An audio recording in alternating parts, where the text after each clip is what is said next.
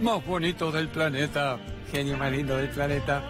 Gracias por estar acá, gracias por estar vivos, gracias por estar activos, gracias por volver al mejor estudio del planeta. Es el C5N nuestro hacete cargo. Gracias bellezas de personas por ser genuinos buscadores de una vida que se llame vida.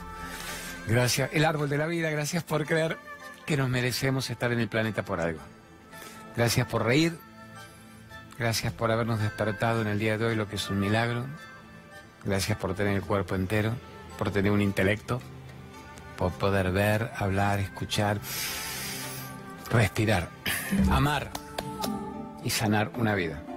Había un mantra hermoso que me enseñaban alguna vez en la India, decía, respiro y amo y me sano. Respiro y amo y me sano. Así que compartimos con ustedes estos. Primer día del resto de una vida, genios, cuando uno se fue a dormir anoche, tuvimos el programa anoche, yo después me dormí, no sabíamos si nos despertábamos hoy y estábamos juntos compartiendo este instante. Es una maravilla estar encarnados en el planeta, quizás juntos creciendo, evolucionando, sabiendo algo más.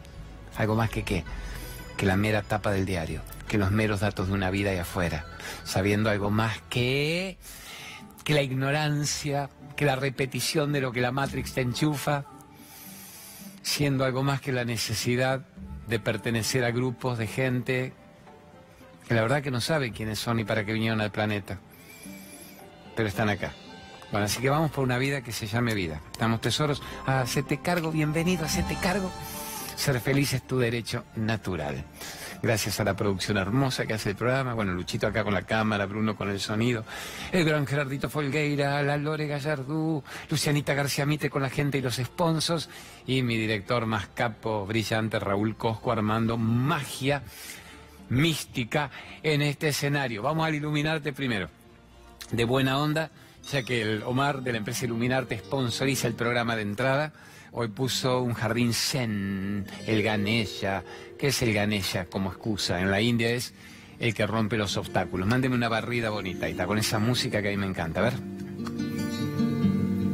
Hermosa música. Ahí está la lavanda, mira, justamente la lavanda acompañando el Ganesha. El Ganeshita en la India te dicen es el concepto metafórico de cómo usted puede romper obstáculos. Dedíquele un coco. ¡Pah! Rompa un coco a los pies de Ganesha. Le va a romper los obstáculos del coco. Así que viva iluminarte.com.ar, todos los grandes artículos eh, místicos, esotéricos, bonitos de la India, de Turquía, de Tailandia y lo loco, etcétera, de todos los saumerios del planeta, pero hace saumerios argentinos para el mundo también. Bravo, iluminarte. Empezamos el contenido ahora. Tenemos una hora bonita provocadora, con preguntas de la calle, con preguntas del Facebook. Una frase de Naroski por Cábala, el gran rey del aforismo, el rey del pensamiento breve. Es el autor más vendido de la Argentina, todavía, y bueno, y un gran amigo, gran amigo noble. Cuanto más pequeño es el hombre, más necesita hacerse notar. La mediocridad, la chatura, reclama visibilidad. Soy chato, soy choto soy mediocre. Soy una persona muy pusilánime, de baja estima. Necesito que el mundo me recuerde que estoy vivo.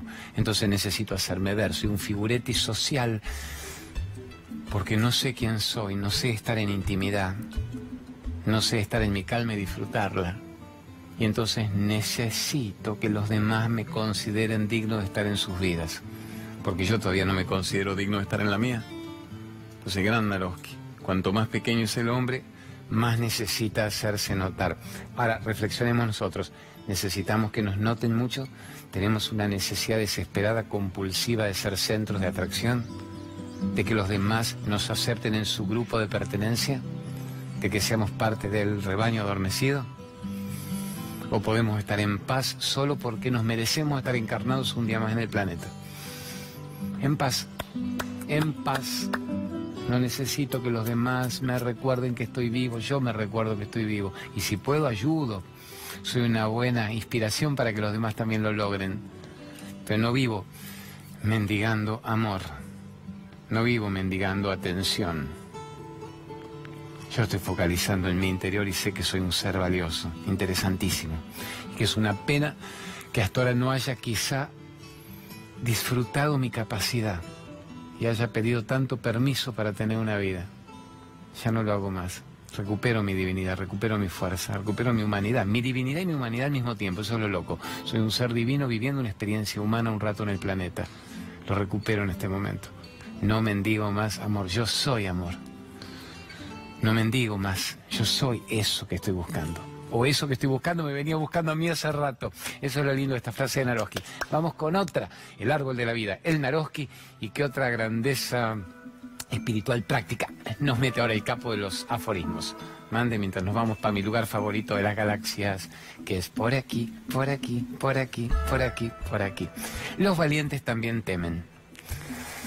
Y obvio, no, no, no, no, no. Hay gente que dice, sé valiente, no tengas miedo.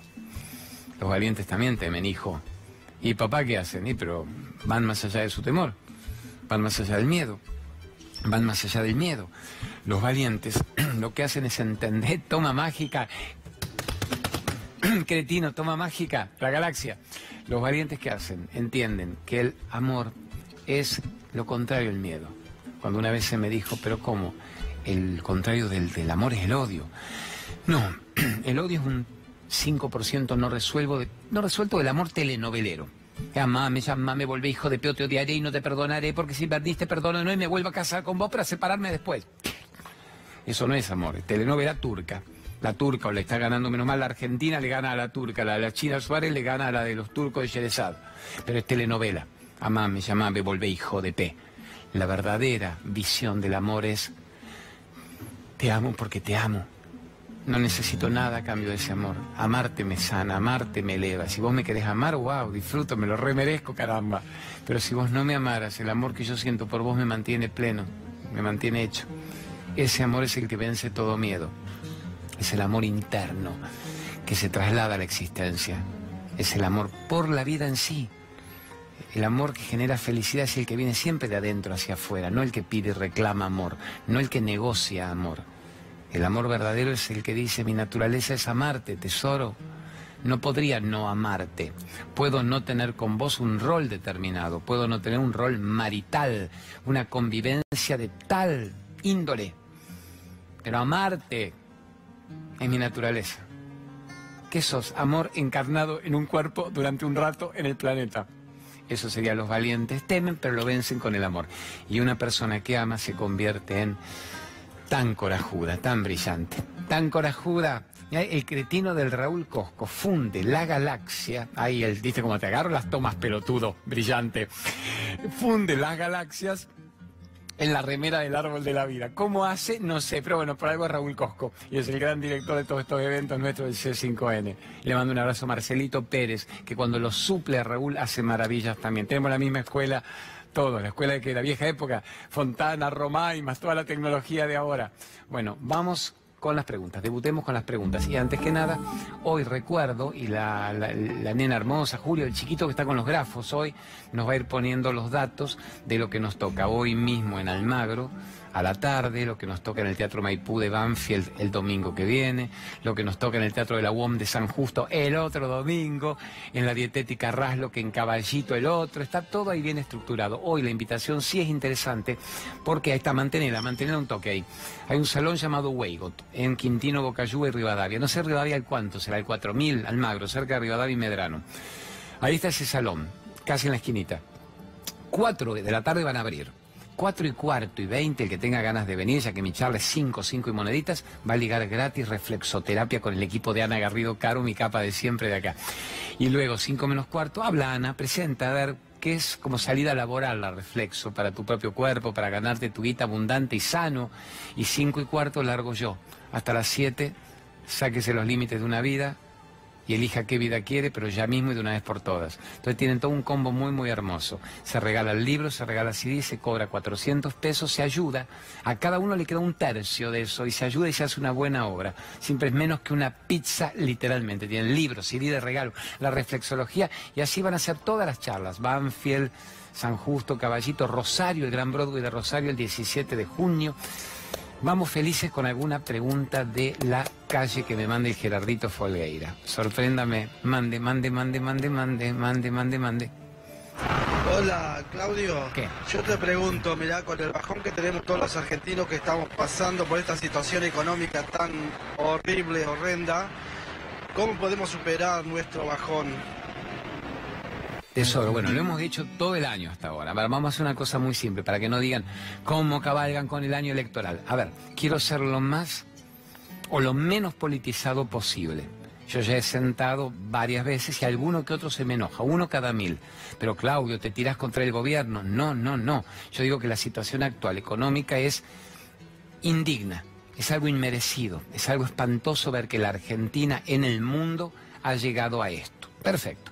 Y alguno que todavía puede defender una política económica del gobierno que yo creo que es indefendible, pero no es politizado. Yo lo detesto a Macri. No es que digo, viva Cristina, al contrario, si me han escuchado, yo abogo hasta por una tercera posición. Que aparezca algo, ah, que no vote por castigo, por miedo, por culpa, por horror. Pero bueno, la situación económica es horrenda. Yo ahora vengo de grabar notas maravillosas, pero maravillosas en Perú y los peruanos están siempre mejor. Las notas que hemos hecho en Bolivia, en Paraguay, bueno, ya no hablemos de otros países del mundo. Es una pena, pero además nos miran con compasión, no con horror. No es que se vengan del ego porteño. Les da pena que un país que ha cobijado a toda América se haya convertido en esto. Bueno, seguimos cobijando venezolanos que están peor que nosotros. Entonces, ¿qué hago? espero que el gobierno cambie y me muero antes de tiempo, dejo de pagar el alquiler pensando que el gobierno va a cambiar ahora en octubre.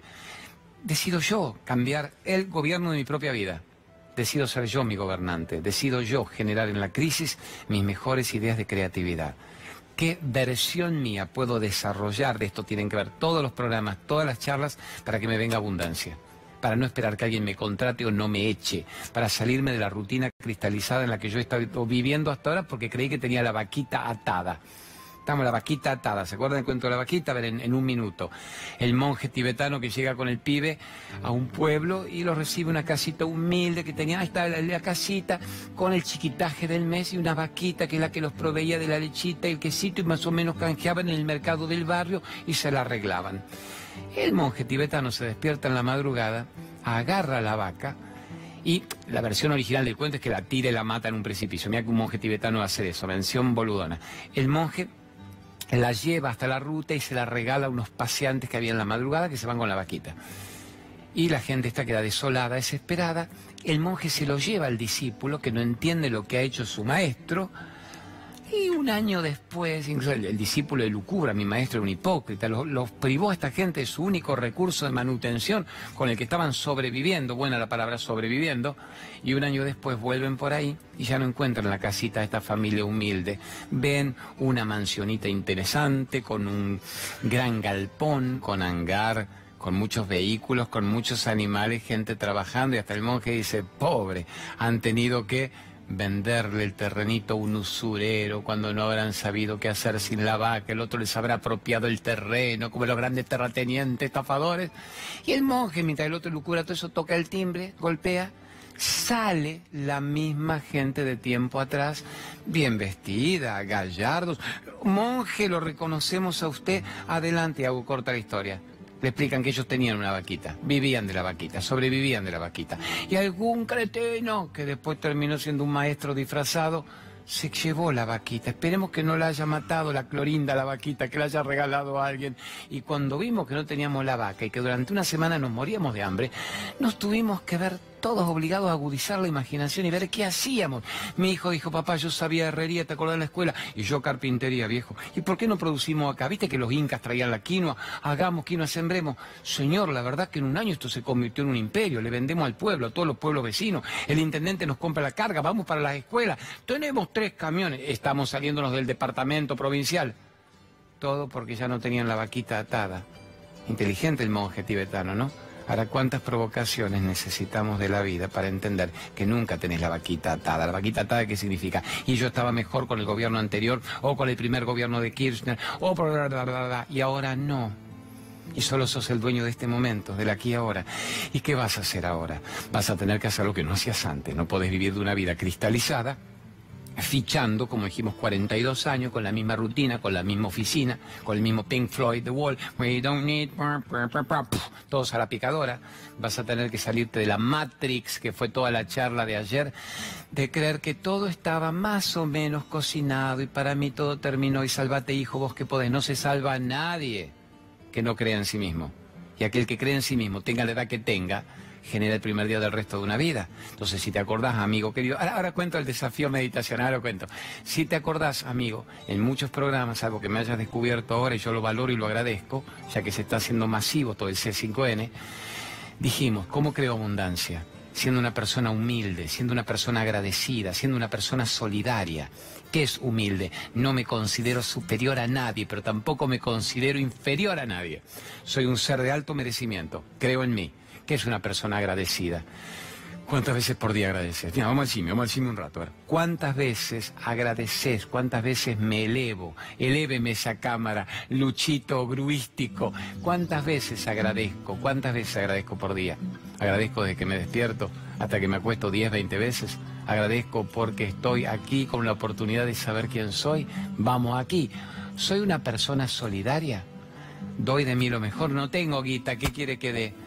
Doy de mí mi afecto, doy de mí palabras que pueden elevar la vida del otro, soy una persona que doy sonrisas, que voy por la calle sonriendo.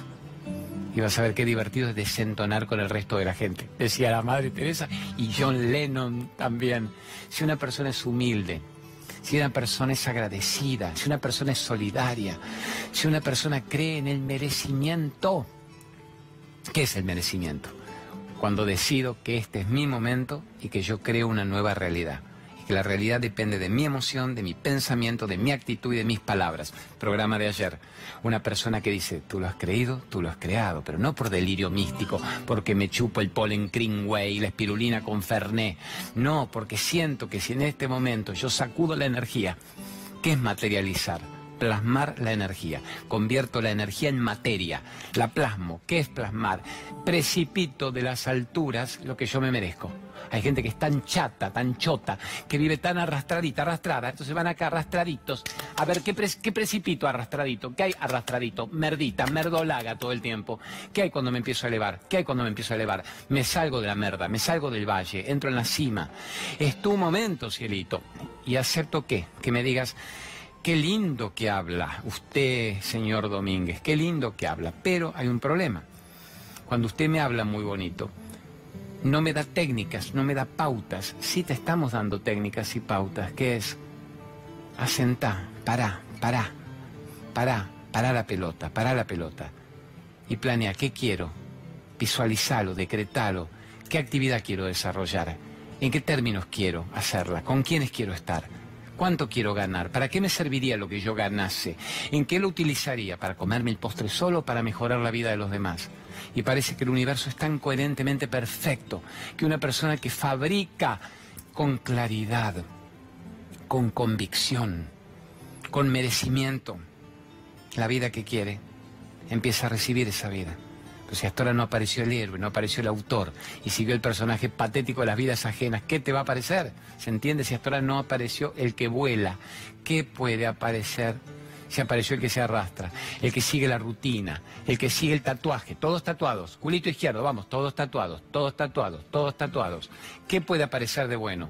Cuando aparezca el que vuele, aparece una maravilla. Explico ahora el www.desafiomeditación.com. Ponelo, el nene genio de los grafos. Eh, muchos que dicen, ¿cómo aprendo a meditar? ¿Cómo aprendo a calmar la mente? El ejercicio más bonito que se ha enseñado en un nivel médico, espiritual, profundo, es eso. Así que simplemente entren ahí, pongan www.desafiomeditación.com, www.desafiomeditación.com, y ahí van a ver los 50 módulos explicados de cómo uno logra en la práctica, con un rato por día, frenar la mente. Es un curso, a ver, práctico, diseñado para que en 21 días el pasado y el futuro se asienten y no causen un efecto nocivo, que no vivas del parabrisas mental de la que me han hecho a la que me harán. Me hago yo en este instante lo que yo quiero hacerme. Está muy bien hecho, yo tengo que ver con esto. Grandes médicos piolas me han permitido a mí ser parte de esto para trabajar el tema de la ira, del miedo, de la culpa, de la baja estima, de la alegría existencial. Así que por lo que cuesta una cena, tienen un curso de toda una vida. Así que ahí entren, www.desafiomeditación.com. Bueno, me dice que tengo que hacer avisos. No me pone una frase, bueno, está bien. Yo te, yo te hago tres avisos y una gran pregunta. Remaca, vamos. La Ana Garrido, Caro, la de Remaca, Remaca, reflexología Remaca. Mina brillante, adorable, y pongan el aviso. Anita Garrido Caro es profesora de reflexoterapia y cómo en la planta de los pies está logrando sacar los dolores acumulados de una vida. Gran formadora de cientos de terapeutas en todo el mundo. Una mina que marca un antes y un después en la Argentina con todo esto. Y saquenle foto a los avisos que vienen, bien recomendada. ¿Qué otro aviso querés que te ponga? ¿Cuál más querés? ¿Cuál? Lorena Topantavera, mi médica extraordinaria.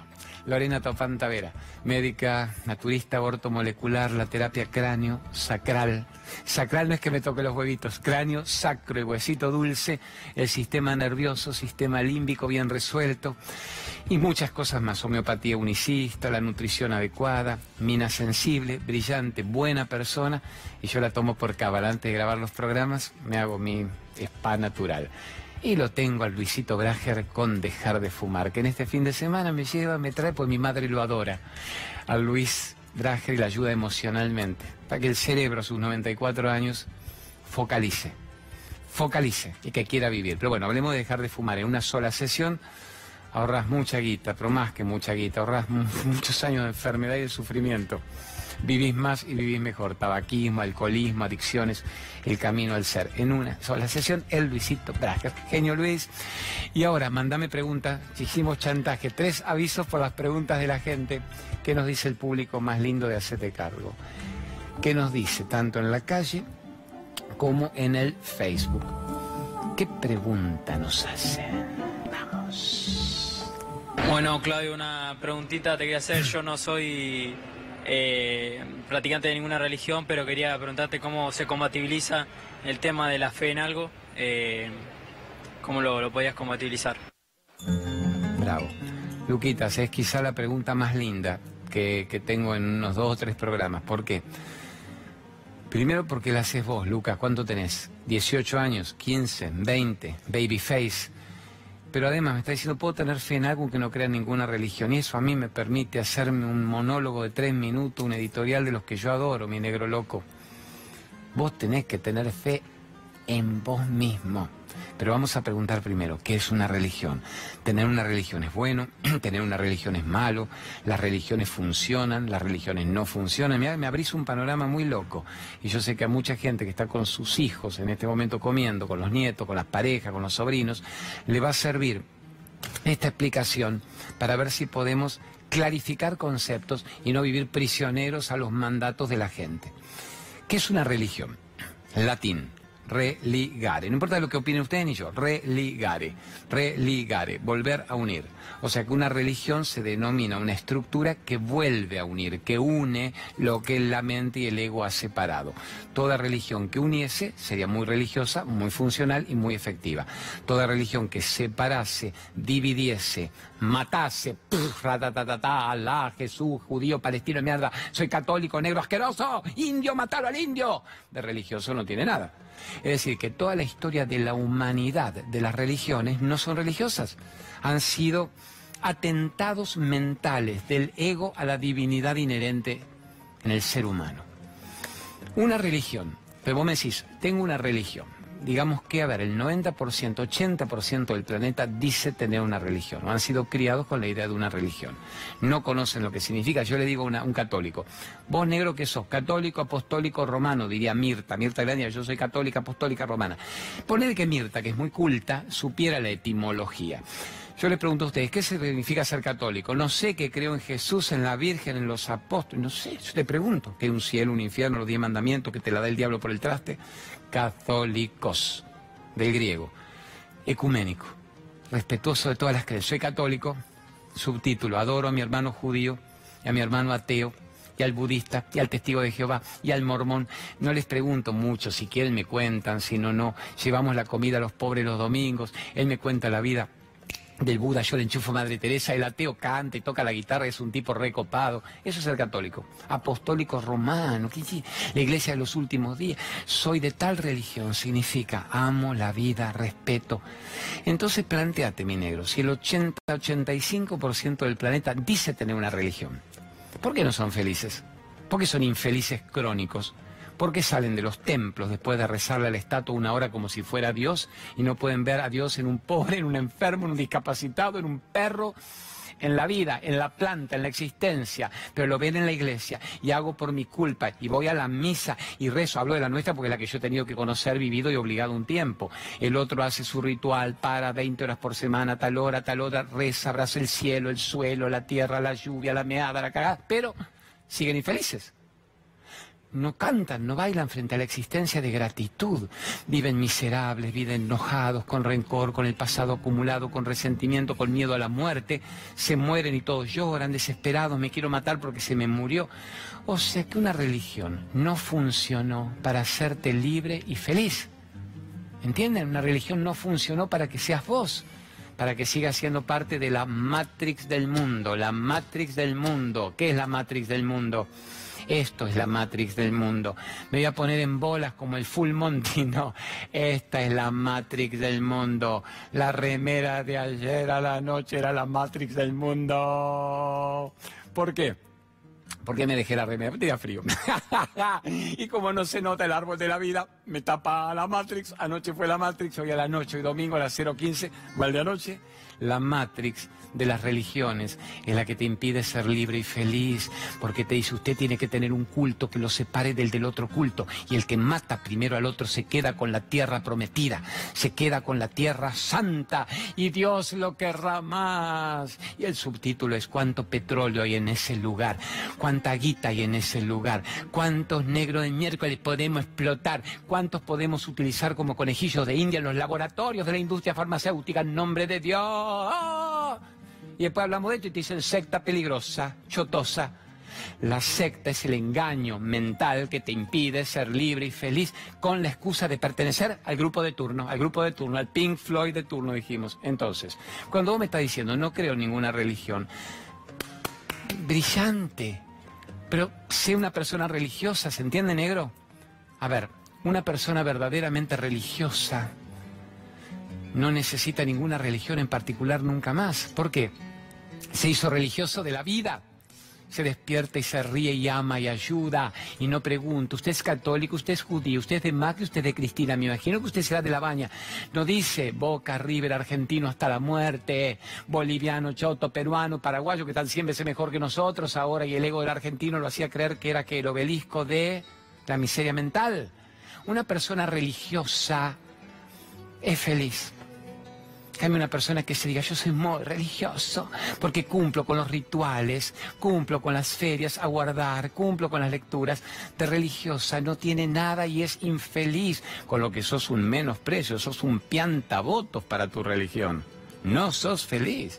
Si vos decís, tengo una religión, tenés que ser feliz. Si no, sos un muy mal ejemplo y haces quedar como el traste a una religión que tiene gente acólita, seguidora, adicta como vos y no demostrás tu religión en cada respiración por el planeta. Entonces, flaco, querido, nene, el chiquitito, cree en vos. Tené la iglesia en tu corazón y léete la vida de los grandes maestros. Y vos te lees la vida de Jesús, de Rama, de Krishna, de Buda, de Moisés, de Mohammed, Mahoma, el profeta de Allah. Si vos te lees la vida de los andinos, de los incas, el Popol Vuh, los sufis, Rumi, Gurdjieff, la teosofía, el camino del ser, el cuarto camino, y te lees Saibaba, y te lees Ama, y te lees Madre Teresa de Calcuta, y te lees Osho, Yogananda, Krishnamurti, Luis Hay, Chopra, vas a ver que es todo lo mismo. Nunca vas a encontrar a alguien que te hable de alguna religión superior a las otras. Te van a hablar de un ego humano superior patéticamente al otro. Te van a hablar de alguien que se considera el pope o el pontífice de tal movimiento, investido por la gracia divina, elegido por Dios, ¿para qué? Para demostrar mi ignorancia y matar al prójimo porque estoy autorizado oficialmente. A ver, amores, más gente mató a la Iglesia Católica, las Inquisiciones las Cruzadas que, las dos guerras mundiales juntas. Tengo que decir, las otras religiones, todas con el culo y sucio, no son libres, son prisioneros de una religión, son prisioneros de un ritual, son prisioneros de una frase, repiten los 108 nombres del Señor en sánscrito y siguen siendo violentos interna y externamente se saben los Gayatri mantras, que yo lo adoro, me lo enseñó Saibaba hasta para dormir, nunca tomé una pastilla en la vida. Pero se despiertan de ese sueño, del mantra, y siguen resentidos con la existencia o demandando que el gobierno cambie. Cambia voz de adentro y este gobierno se va a ir. ¿Por qué tenemos los gobiernos que tenemos? ¿Por qué elegimos los gobiernos que tenemos? Porque el gobierno es un reflejo del estado mental de un pueblo. Si un pueblo está dividido, si un pueblo tiene baja estima, si un pueblo le dice al Fondo Monetario, cómpreme, venda, me negocie, me, le entrego mi libertad, señor FMI, pero vas a tener eso en la vida. Mira que el Fondo Monetario te va a pedir permiso para intervenir. Acá tengo un pueblo sometido, estupidizado, idiotizado. Devorémoslo. ¡Viva el comunismo! No, todos con mantón gris raído en 4x4 en la Rusia que yo conocí, filmé 30, 40 años atrás. Sea libre, sea libre de la necesidad de pertenencia a la religión de turno, al mandato de turno, al grupo de turno. La minoría igual entiende esto. No, entenderte lo entienden. A ver, Verónica Aragona, mi capa, Nicolás Bocache, el gran Carlito Infante bastoneando. Ahora mandan el WhatsApp y felicitan. Te felicito, crack, genio, hijo de P. Me quieren de verdad. Qué rating, qué audiencia, miles de explicaciones. Y yo me pongo contento y le digo a mi esposa, ¿ya viste qué lindo? Les midió muy bien el programa. Estoy contento porque así me dan más repeticiones. ¿Quiénes de esos cientos de miles entiende esto? Lo entienden intelectualmente no termina el programa y lo practican. No termina el programa y dice, mando a la miércoles todos los grupos de pertenencia. Mando a la miércoles mi necesidad de ser eso, de ese y de eso autorizados por esos para estar en su vida. No se atreven a tener el coraje de decir, me quito todo mi sistema de creencias de la cabeza, de la base del cráneo y decido tener una vida que no requiera la mendicidad, mendigo de la mirada del otro muy pocos se animan de nuevo a salirse de la Matrix.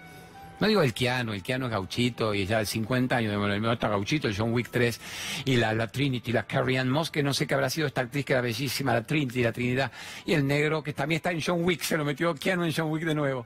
Muy pocos salen de la Matrix. La mayoría dicen, qué buena película la Matrix, ¿te acordás? El concepto metafísico, a ver, mitológico, estamos conectados, mientras nos van enchufando toda la visión de aquello que nos impida despertar y algunos se arranca el cable y dice, pero yo era esto, ¿ah? no era lo que me habían dicho que yo era. ¿ah? O sea que la vida que yo estuve viviendo no era mi vida, era una vida ajena que me habían enchufado. ¿ah? ¿Y ahora qué hago? ¿Puedo vivir mi propia vida? Y la mayoría dice, ah, no se puede. Póneme de nuevo. ¿Qué sigue ahí en tele?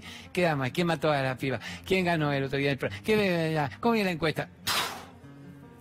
Yo te hablo a vos porque a los 18 años, 15, tenés que entenderlo.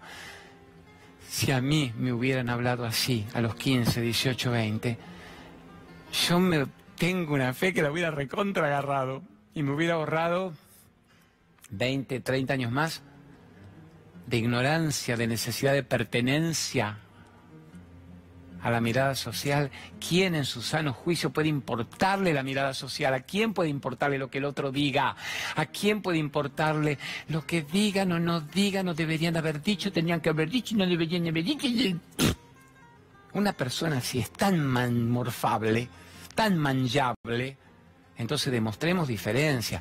Todo lo que el otro dice de mí es una confesión de su propia historia, no tiene nada que ver con mí, no logra ni un minuto de mi emoción entregada y de mi enfermedad inmunológica, perdiendo tiempo absurdo en otro absurdo que tiene una vida absurda. Amores, no es tan difícil de entender esto. Y aquí te dice, ay, te parece, pero me jode lo que dice. ¿Y por qué mi cuñada no me quiere? Y la abuela me habla mal y el perro me murió el culo y mi octava pareja y el cura le dijo, te mereces todo eso y mucho más. Te mereces 14 vidas más de mendigo emocional dependiendo de la opinión ajena. Todo lo que el otro ve de vos es lo que no tiene resuelto y te la quiere enchufar porque está tan frustrado que necesita unirte a su club de la frustración. Y vos no te mereces unirte al club de la frustración, te mereces ser libre para siempre. Salite del club de la frustración, salite del club de la necesidad de pertenecer al absurdo opinador de vidas ajenas que no sabe qué vida propia tiene. ¿Está, amores? Para un poco acá. Para un poco, aprendo a regalar mi ausencia, que no valora mi presencia, nadie puede hacerme feliz sin mi consentimiento, que no sea una muletilla en la computadora, que sea una verdadera historia en tu vida. Y le acepto a mi Gerardo, Gerardo Folgueira, si quiere un aviso o dos más, porque me mandé toda una apología de la libertad. Me mandé una necesidad de que no le demos más bolilla a la mirada ajena. No más de 10 minutos por reloj. Vamos con cola bella. Usted pone una barrida de cola bella, ahí está. Grandes productos, desde Pergamino para el Mundo, Miguel Ángel con su señora Silvia, los primeros en traer a la Argentina todos los productos para celíacos, los primeros que no están genéticamente modificados, los primeros que no tienen sulfatos, ni parabenos, ni transgénicos, los primeros que son maravillosos. Ah, los tenía en la mesa y yo caminaba por acá, venga, para acá, con la vela, los primeros que tienen grandes cosas. El alpiste para los diabéticos, a ver, el kiwi, el kale molido, el brócoli, la vitamina B17 oncológica, las pepas de Damasco, los primeros que lograron un montón de cosas. El harina de vino, el resveratrol, del que hasta Mirta Legrand terminó hablando y nosotros le decíamos 10 años atrás. ¿Qué otro aviso pongo, tesoro?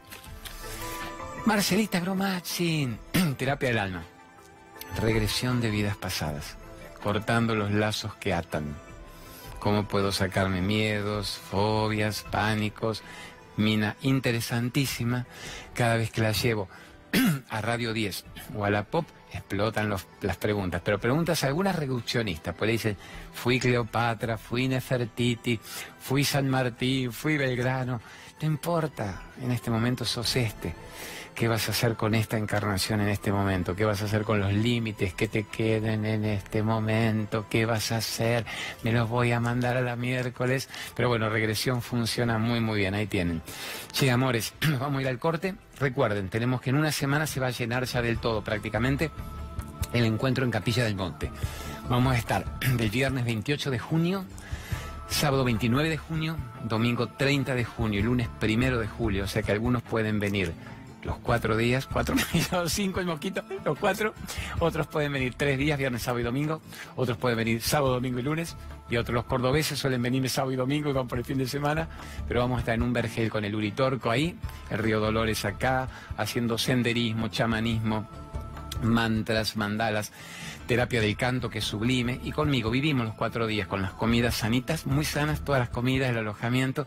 Y estamos desde la mañana hasta la noche preguntando todo, compartiendo todo, hablando de amor y libertad. Eso va a ser en Capilla del Monte ahora, 28 de junio, y tuvieron los datos. Y después les cuento la de Salta, en la quebrada de San Lorenzo, que viene en julio, en las vacaciones de julio, que después lo ponemos, después del corte. Locos, fue un primer bloque salidor de la Matrix y entrador en el árbol de la vida. Y alguna tercera, que decir una, dos, otra, no, no tengo otra. Así que gracias por existir, es muy lindo compartir esto con ustedes. El hombre cebolla, vamos pelando. Espera, no es una joda, mira lo que decía Hoyo. Cuando te saques todas las capas de maquillaje que te has enchufado hasta ahora en tu vida, vas a ver tu verdadero rostro. ¿Cuál sería el verdadero rostro? El que vos sos. ¿Qué son las capas de maquillaje? No las de las pibas de acá, de C5 que te pone para que no se vea el corte de la afeitada. Capa de maquillaje es las mentiras, los egos, los roles, los personajes, la necesidad de pertenencia que me enchufé hasta ahora. Cuando te saques todo eso, aparece el ser desnudo, en bolas pero libres, como decía San Martín, frente a la existencia diciendo, es un milagro estar vivos. Y nos vamos al corte.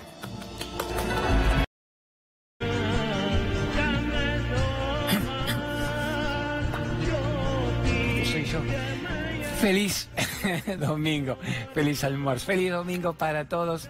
¿Quiénes son de mi época? El feliz domingo para todos. Qué locura. Cuántos años odolíticos que han pasado. Jurassic Park. Estoy viendo, a veces me engancho con el programa de Santiago, el del millonario. Y tengo mis dudas. Son personajes tan fascinantes y lo que dicen es tan interesante que digo, está guionado, como le ponen algunos chotos. Y si está guionado, a mí me emociona, me funciona y me hacen llorar igual. Lo que me sorprende es que llegan a 300, 500 mil pesos con preguntas a veces muy difíciles. A ver, yo, fútbol, mundiales, pierdo en la primera. La de cultura me las arreglo bien, hasta 300, 500 he llegado. Y ahí se van, que yo también me iría si la de 700 mil mangos no la supiera. Pero viene la de 700 mil es muy fácil y ahí te dicen no la sé. Ahí es donde me sorprende un poco, pero me encanta. Funciona como gran entretenimiento popular y me parece divino que le gane al puterío en general un programa que habla de una cierta cultura. Entonces, si te lloras por el bombero, por el chico con capacidad diferente, por la mina del CONICET que no recibe un mango, por el viejito de 90 años en la calle que era un oráculo, un libro abierto, yo aplaudo eso, a mí me funciona. Mi esposa me dice, pero no te aburrís porque tardan mucho en decirle correcta, incorrecta. Y digo, es parte del show, yo la haría un poco más corta. Pero bueno, me está gustando eso. Ahora voy a contar una cosa muy graciosa por quien quiere ser millonario que tiene que ver con mi época odolítica y un encuentro cara a cara con el Papa. Entonces lo que me pasó con el Papa, y menos mal que Gerardo, productor brillante, rescató Vero Shanti, mi productora de los Facebook, le dio una foto ahí con el Papa, de ese momento mágico. Me van a ver a mí, imberbe, indecente, con el Papa, diciéndole una serie de barbaridades. Pero antes de eso vamos a ir con una pregunta de la calle. ¿Qué nos dice la calle? Vamos. ¿Qué nos dice?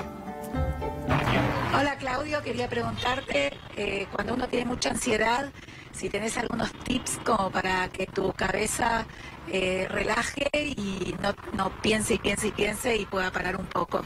Muchas Sí, corazón. Tengo tips, tengo tips. En las galaxias tenemos muchos tips acá en Siete Cargo. Muchos tips que es uno solo. Primero a un nivel profundo, ponelo nene gráfico genio, el desafío meditación.com. ¿Por qué? Porque te va a obligar, Norita de la Boca, a por lo menos una vez por día dedicarte a conciencia, 15 minutos, 20, a enfocar técnicas que me ayudan a ser el observador, el que detiene el recuerdo y la suposición y cómo en cada respiración voy más hondo hacia mí mismo y recreo una vida. Siempre la vida es de adentro hacia afuera, nunca es de lo que pasa afuera hacia adentro. Así que entren ahí, que ya lo recomendé y es un boom a nivel mundial. Nosotros lo hemos hecho a la criolla y te diría que hasta 10 veces más completo que lo que se enseña en el mundo de esto. Pero si vos me decís, negro ahora, estoy con un quilombo con mi marido, los chicos están rompiendo la casa, mi suegra me perturba, pobre suegra, uno está perturbado porque uno está loco, entonces le echa la culpa en lugar de hacerte cargo. Yo te diría, en donde estés, paras la pelota. Vamos a nuestro cuarto de meditación. Este es nuestro cuarto de meditación. Paro la pelota. No puedo, te dije que mis hijos están gritando, que mi marido me rompe las bolas me encierro en el baño. Le digo, amor, es nadie, es imprescindible. Si yo no estoy bien conmigo mismo, mal puedo hacer nada por ustedes. Ahora un rato les cocino, vemos cómo pagamos las cuentas, vemos qué hacemos. Tres minutos, cinco minutos, los veo. Entras en vos. La respiración. No es una broma cuando te dicen, no, no es una broma. La respiración. Cada respiración lenta se dice frena en 20 segundos minutos de locuras mentales. ¿Qué sería una respiración lenta? Recorro yo, voy siguiendo el circuito de mi respiración, la recorro. Si la haces ahí, te la hago vos también ahí. Acá. Hacemos una, vamos acá y después para allá, después para allá. Hagamos una acá, primero acá y después te hago para allá. Voy inhalando lentamente y voy siguiendo el circuito. Focalizo en el aire que entre. Decís, que nada más que eso, querido. Focalizo en el aire. Retengo acá, eh, diafragmática, abdominal. Retengo el aire un rato. ¿Por qué retengo? Porque cuando no hay respiración no hay mente, no hay mundo. Después de retener, vuelvo de abajo hacia arriba. Y si puedo hacer esto con una cierta continuidad, recuerden que lo hemos hecho acá. Inhalo y cuento hasta siete, por ejemplo.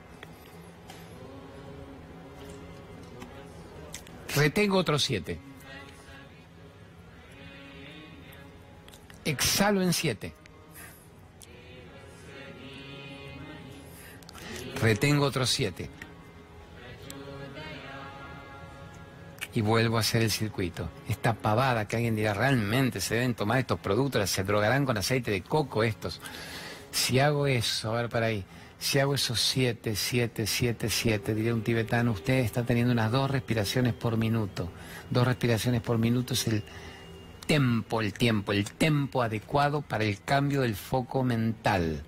La gente respira 10, 12 veces, jadea más que respirar, jadean. Emocionalmente alterado, me pica, me duele, no vino, no me llama. Usted ahora está manejando el tiempo. A ver, volvamos aquí ahora.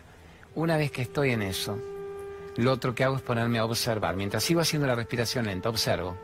O así, pero ¿qué observo? Pues yo estoy en el Uritorco con vos, en Capilla del Monte, veo los cerros, veo la nube, los colores del sol, veo el agua del río, como decía el Buda. Estás en el baño. Observa por primera vez el lugar donde estás observo el espejo, observo la jabonera, observo la toalla, observo un decorado en la pared, observo. Si uno observara por primera vez las cosas que damos por sentadas como habituales, vuelve a vivir a cada instante por primera vez. Por eso obviamente se dice que la naturaleza es sabia y es perfecta, porque te permite una observación nueva, pero cambiante al mismo tiempo. La naturaleza siempre es voluble, muda ante tus ojos para que vos encuentres más motivos para fascinarte, como si fuera una película que estás viendo cada día por primera vez. Entonces, vuelvo acá. La respiración y la observación consciente generan, yo que estoy loco, acá estoy loco porque me pongo, espere, espere, espere acá, acá una y una, a ver, yo que estoy loco primero, contento, excitado de gratitud por esto, cuando hago este ejercicio de la respiración consciente, con observación, te baja los decibeles y te genera mucha, mucha, mucha alegría. Pero no la alegría de la excitación, la alegría de la calma. Te genera la alegría de decir estoy en paz con la vida, estoy bien con la vida.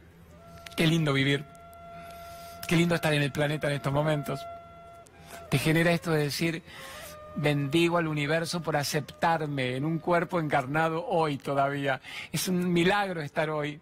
Y hay gente que dice que está aburrida, que está depresiva, que está triste, que está sola.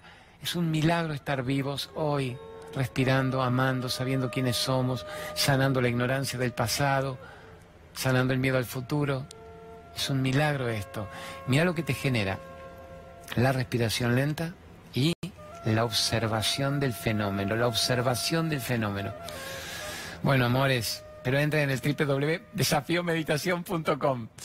Bellezas, para que no se me pongan celosos los salteños. Del 12 al 14 de julio hacemos esto mismo en la quebrada de San Lorenzo. Así que Salta, Tucumán, Jujuy, los que tengan ganas de pasear, se nos vienen ahí en vacaciones de julio, que era la nena, el chico, el chico de los gráficos después lo pone. Rosarinos del Alma, ya lo dije, me está diciendo te recordar Rosario, el Teatro Broadway de Rosario el 17 de junio, que es un feriado, un lunes 17 de junio.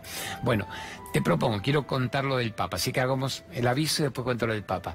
Poneme la barrida de God Bless You, que Dios te bendiga, que es el gran aceite de coco que hoy traje para todo el equipo. Hoy se lleva el aceite de coco acá en Patota. Venga, la amorosa de Corina con su familia tiene esto que yo adoro, y hasta le saqué las fotos en el las pirámides de Egipto, le saqué el otro día en Machu Picchu, le saqué en todos lados, me lo pongo en la cabeza y le hago las fotos.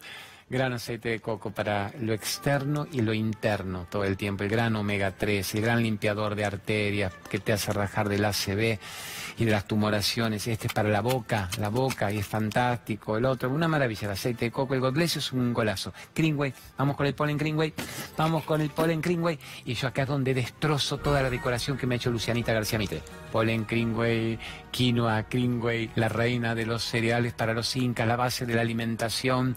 Estamos meta a tomar esto ahí con Raúl, con Gerardito, con Luciana, con Lorena. Uno por día, mi madre 94 años, uno por día, mi esposa, uno por día.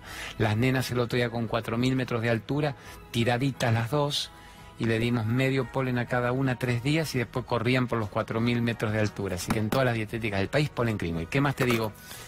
Lumenac, ponga Lumenac y vamos a la anécdota del Papa.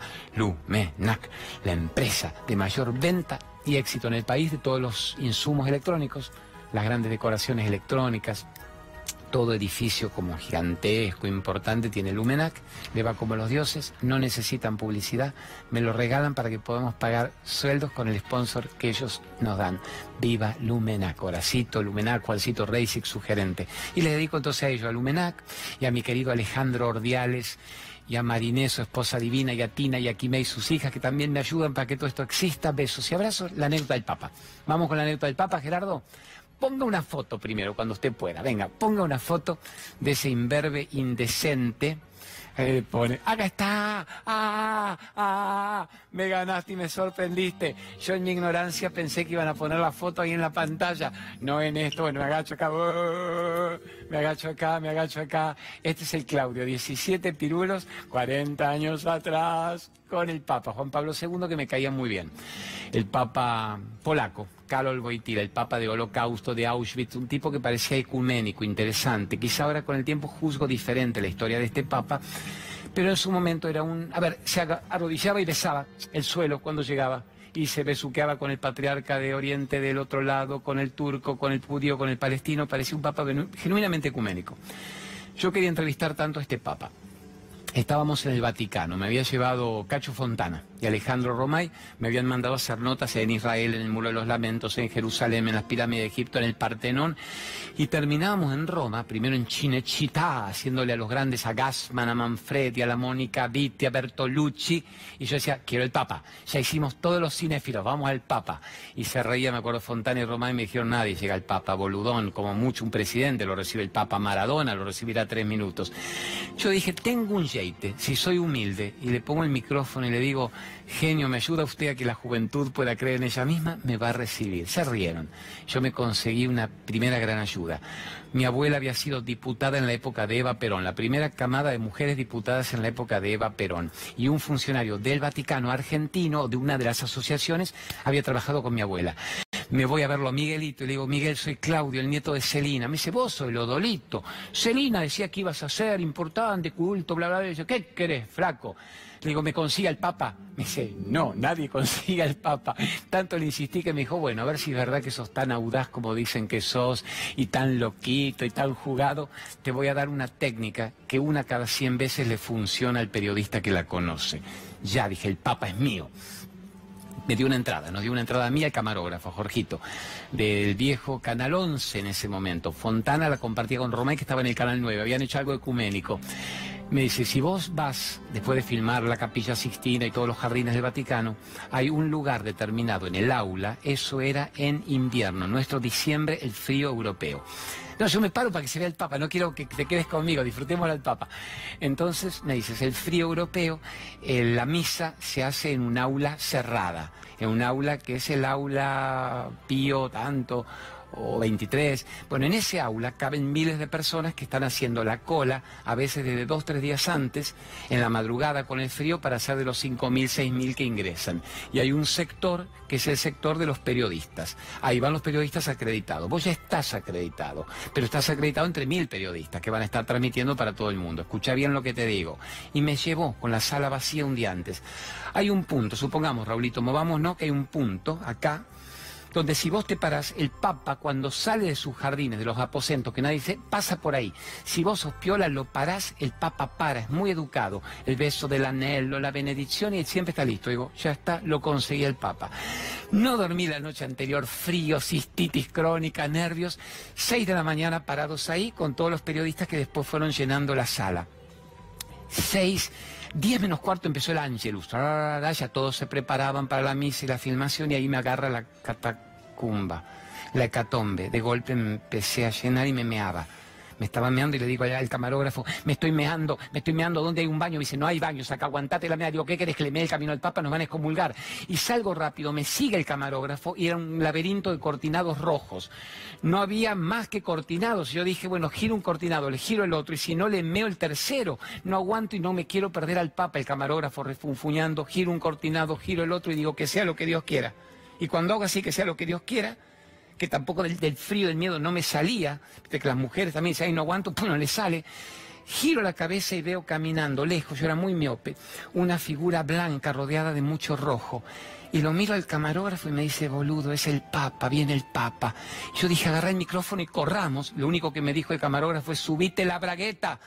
Y nos mandamos corriendo, corriendo, y nos frenaron 20 guardias suizos con bayonetas, no con armas, con bayonetas, el Papa que venía caminando, y yo lloraba, y lo único que le decía, Santo Padre, sono bueno, que yo era bueno, que no un turco malo del atentado nuevo, y el Papa se acerca como mirando, ¿qué es esto? Pero avanzaba, lo tuve cerca y le digo, sono molto bueno, que era muy bueno. Y el Papa me dice, vedo, lo so, lo sé. Y entonces en un momento se acerca y le digo, sono argentino, Santo Padre. Y me mira como eso, ¿quién otro me va a mear un cortinado a esta hora antes de dar misa? Y se acerca y le digo una benedizione per piacere. Y me ha sido ti benedico, figlio mío, ta, ta, ta. Y durante 13 minutos, 13 inolvidables momentos, por reloj, caminando del brazo del Papa, haciéndole la entrevista per i giovani argentini y fue uno de los momentos claves de una vida por una meadita benedetta sanadora terminar con el Papa. Me acuerdo que no le pregunté nada interesante, yo le preguntaba todo en italiano y me contestaba todo en castellano. Yo le decía, Santo Padre, ¿es posible ser felice? Ma querido hijo, debes ser feliz tú de este momento. Y el mensaje para los jóvenes, todos los jóvenes de Argentina que crean en sí mismos. Una experiencia memorable. Me acuerdo que lo llamé a Fontana llorando y a Romay. Le digo, estuve con el Papa, estuve con el Papa. Y todavía Fontana me dice, boludo, no me hagas perder el tiempo que estoy en una reunión. Digo, estuve con el Papa en serio. Me dice, no me mentís. Digo, no, ahí va la nota por satélite. Bueno, Fontana la pasó 100 veces, Romay 100 veces. Y para mí fue una... me dicen, ¿me haste o no me haste? No, me la tragué, sangre, sudor y lágrimas, pero queda como una de las notas claves de mi historia. Otro día les voy a comentar más maravillas, pero me pareció que era un toque de humor, de ternura, como para decir, cree en vos mismo, cree en vos mismo. El universo te va a premiar para que creas en vos mismo y atraigas las personas y las situaciones afines a tu nivel vibratorio. ¿Cuánto me queda para despedirme, Chotito? Nada, chau, chau, chau. Bueno, a ver. Gracias, Carlito Infante, Vero Aragona, Nico Bocacci, Gerardito Folgueira, Lore Gallardú, Lucianita García Mita, el gran Raúl Cosco, los pibes técnicos, Viva Minuto Uno. Genios, esta noche, después de la medianoche, vamos de nuevo con un programa y en la madrugada de nuevo y es un honor hacer hacerte cargo si es que el programa nos lleva a creer en nosotros mismos. Siento como un ruido de inodoro que me están tirando por la meadita. Viva el Papa y los mejores recuerdos. Gracias por existir.